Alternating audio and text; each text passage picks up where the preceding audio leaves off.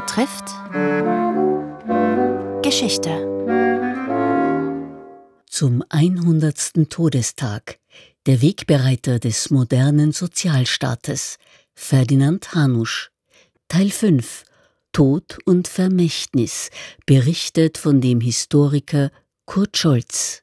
Hanusch war nach 1918 eine international bewunderte Persönlichkeit, ein Meister der Konsensfindung in einer Koalitionsregierung der Sozialdemokraten mit den Christlich-Sozialen. Internationale Delegationen von Großbritannien bis zur Sowjetunion pilgerten nach Wien. Dennoch versuchten nach dem Zerbrechen der Koalition ab 1920 die bürgerlichen Regierungen seine Sozialgesetze rückgängig zu machen, als revolutionären Schutt zu beseitigen. Hanusch verteidigte sich im Parlament temperamentvoll mit folgenden Worten. Hätte das Ministerium für soziale Verwaltung seine Arbeit nicht so vorausblickend organisiert, ich wüsste nicht, wie wir durch die Klippen hätten steuern können, als es in Budapest und München eine Rätediktatur gab.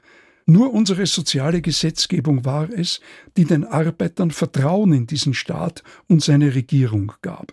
Nur unseren Sozialgesetzen ist der Widerstand gegen die Versuchung zu danken, dieselben Wege wie die Räterepubliken in Bayern und Budapest auch hier einzuschlagen.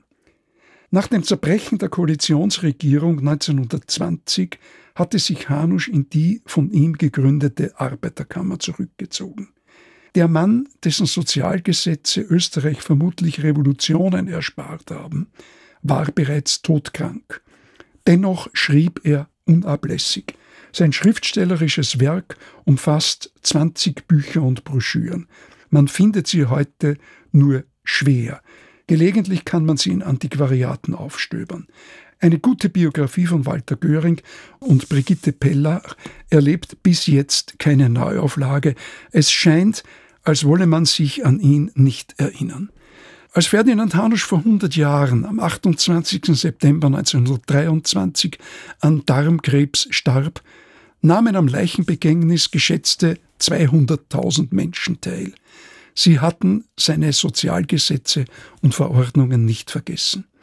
Politiker aller Lager, von den christlich-sozialen bis zu den Großdeutschen, lobten seine Bescheidenheit, seinen Charakter und sein Fachwissen. Diese einhellige Wertschätzung hatte jedoch ein Ablaufdatum. Zehn Jahre nach seinem Tod war alles Lob vergessen. 1933 wurde Hanusch zum Feindbild.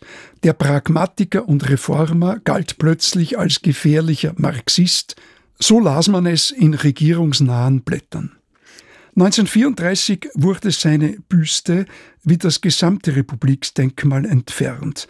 Der sogenannte Ständestaat tilgte seinen Namen österreichweit von allen Straßen und Einrichtungen. Nichts sollte an ihn erinnern. Es war eine Damnatio Memoriae, eine Tilgung eines Gedenkens.